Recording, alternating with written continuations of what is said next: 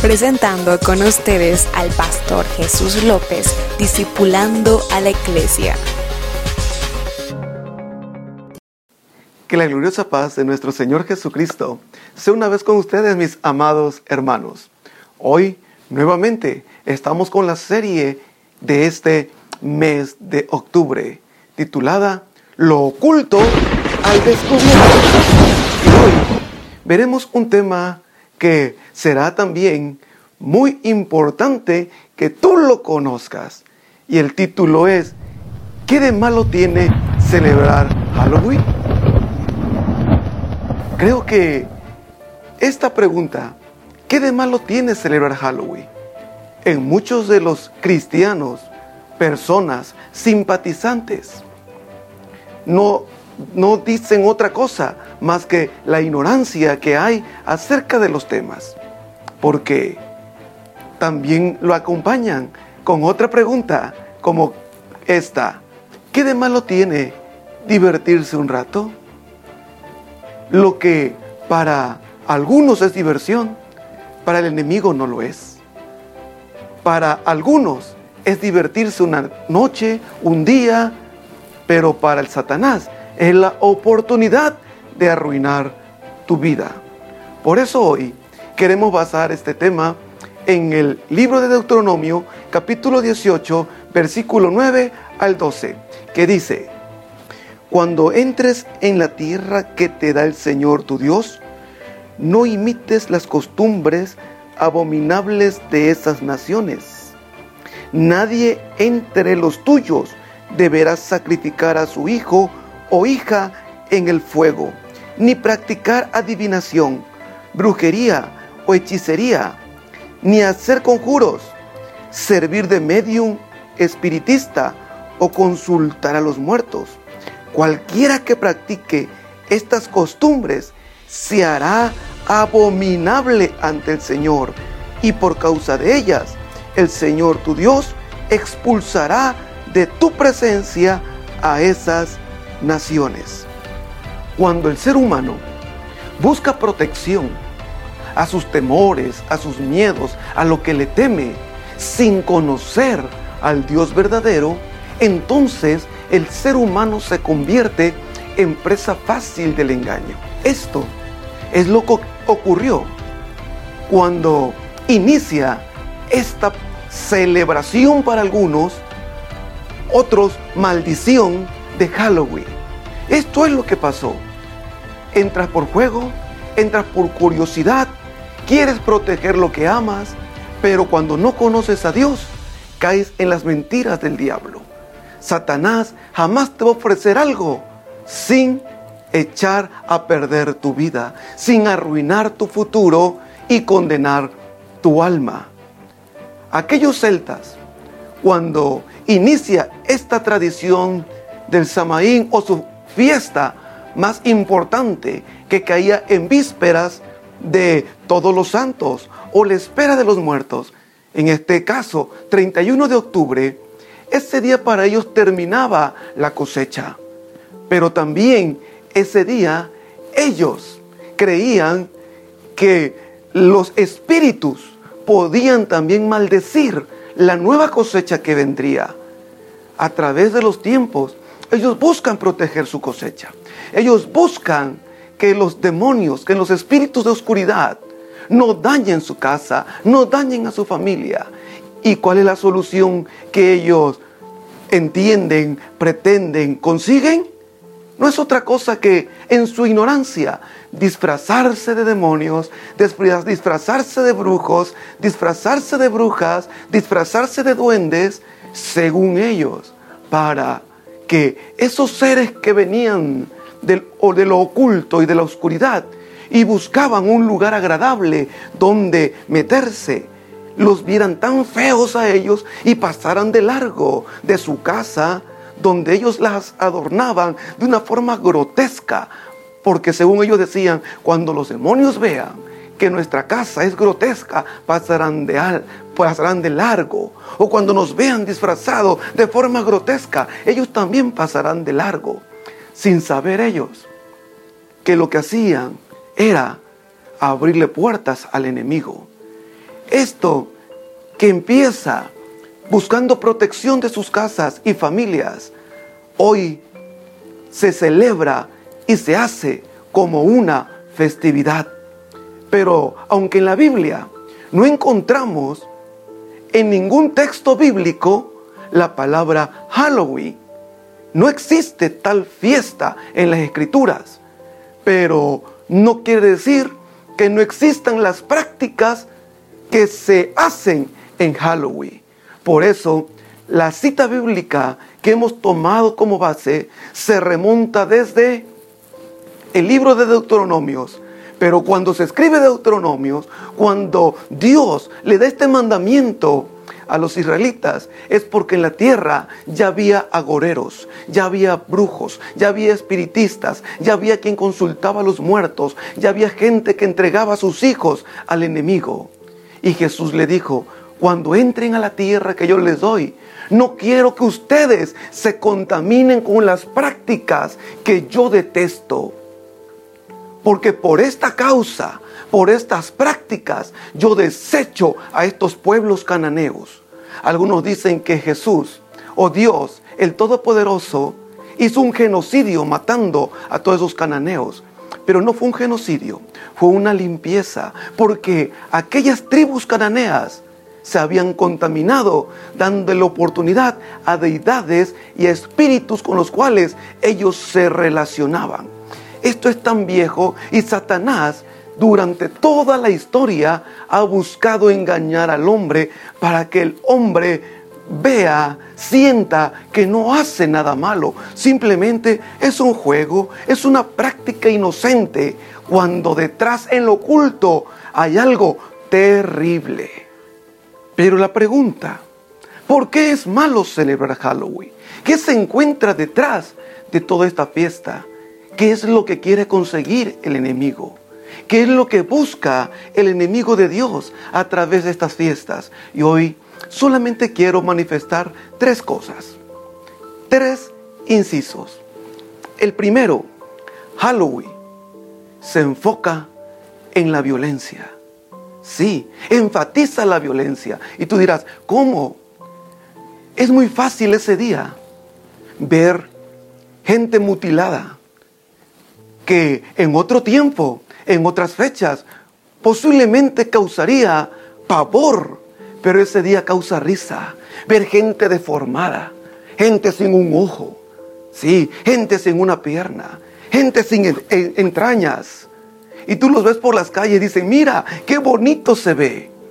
Esto cauteriza la mentalidad del ser humano. Esto cauteriza la mentalidad del hombre para que no diferencie o diferencie entre la realidad y la fantasía. Poco a poco el hombre empieza a aceptar lo que no es común como algo normal. Ese día tú puedes ver sangre y no te espantas. Ese día tú puedes ver muerte y no te espantas. Pero te tengo una noticia más. No solamente esto sucede en el disfraz. Ese día es el día en que más muertes hay. Más desaparecidos hay. Más secuestros hay de personas que jamás son encontradas. ¿Por qué razón? Porque es un día de sacrificios al enemigo. Es un día de derramamiento de sangre. Es un día de muerte. Es un día de pavor. Pero tú dices, es fiesta. No, mi hermano y amigo, no es fiesta. Es matanza, es violencia, es pavor. En segundo lugar, ¿por qué no debo de celebrar Halloween? ¿Por qué? Porque Halloween también produce, procura el miedo. Entre más grotesco, mejor. Entre más espantoso sea, mejor. ¿Te puedes tú imaginar lo que causa entrar a una casa supuestamente encantada? Supuestamente casa embrujada, que es muy común en el día de Halloween. En grandes ciudades dice, hoy ven a la casa embrujada. ¿Y cuál es la casa más famosa? La casa donde te espanten más. La casa donde salgas histérico de miedo. Pero tú dirás, ¿y eso qué tiene? ¿Eso qué tiene de malo? Yo ya soy adulto. Sí, tú eres adulto. Pero, ¿qué pasa cuando metes a un pequeño? ¿Qué pasa cuando metes a un infante? Un psicólogo dijo, hablando de estas prácticas en Halloween, si tú ves que tu niño que va contigo caminando hacia esas casas embrujadas o encantadas, grita, se paniquea, llora, abrázalo fuerte contra ti para que puedas soportar este embate de miedo. Pero detrás del oculto, ¿por qué Satanás quiere que tú ese día tengas miedo? ¿Por qué ese día hay sustos? ¿Por qué hay espanto? ¿Por qué vas caminando en la calle y de repente alguien te puede salir de la oscuridad disfrazado de monstruo? Y tú te espantas. Pero ¿sabes por qué? Porque el miedo es una de las armas, una de tantas armas potentes del enemigo. El temor, el miedo, es una apertura del enemigo para atrapar tu alma, para traumarte desde pequeño. Por eso Él quiere que los niños se espanten en ese día. Él procura que el niño se espante con lo que ve. Aunque el papá le dice, hijo, no tengas miedo. Pero el niño ese día está espantado. El niño sabe que hay monstruos.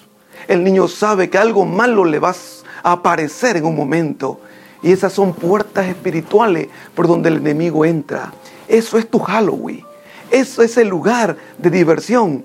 Lo que para muchos no es diversión. Y me refiero a las trampas del diablo. El susto es una arma del diablo. Y ese día es la mejor que él puede ocupar.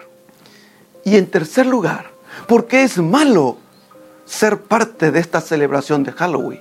Porque esta celebración se centra en lo oculto, en el ocultismo, en el satanismo.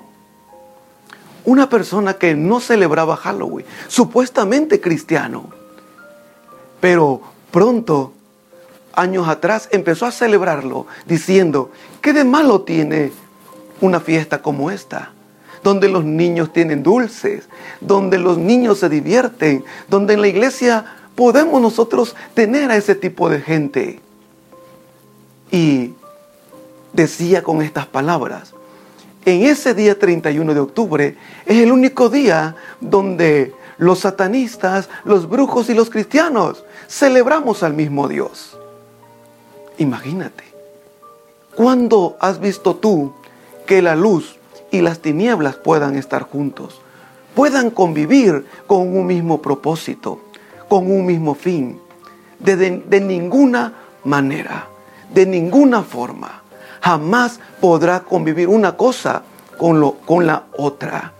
Ese día, ese día de ocultismo de Halloween, muchas personas, incluso hijos de hermanos, que con su boca han dicho que jamás participarían de un ritual satánico, que jamás participarían de hechicerías o brujerías, ese día salen de sus casas a celebrar Halloween. Ese día el diablo los atrapa como un juego, con una diversión, con algo que a ellos les atrae. Porque Satanás dice, estos que pensaron nunca estar en una fiesta satánica, hoy, por diversión, según ellos, hoy están en la fiesta satánica más famosa del mundo. Tengamos cuidado. Ese día en que los rituales y los espíritus inmundos quieren atrapar tu vida, no seas parte de esta celebración. No seas parte de lo que el diablo está preparando para ti, para tu familia y para tus hijos. El ocultismo en ese día existe desde disfrazados de monstruos, brujos, hechiceros, y tú todavía con tu boca dices, Qué bonito se ve disfrazado de bruja mi hijo. Qué bonito se ve disfrazado de hijo del diablo. Cuando tú crees que eres hijo de Dios, hermano, no celebres Halloween. No te seas parte de nada que se le parezca. Porque, ¿qué dice la Biblia de esto? ¿Qué dice la Escritura? Como te dije al comienzo, no encontramos la palabra Halloween, pero siempre el Señor ha estado en contra de todo lo que tenga que ver con el enemigo, de todo lo que tenga que ver con brujos, de todo lo que tenga que ver con espíritus inmundos, que todo lo que tenga que ver con demonios. Dios siempre dice, aléjate, pueblo mío, de estas prácticas, se llamen como se llamen.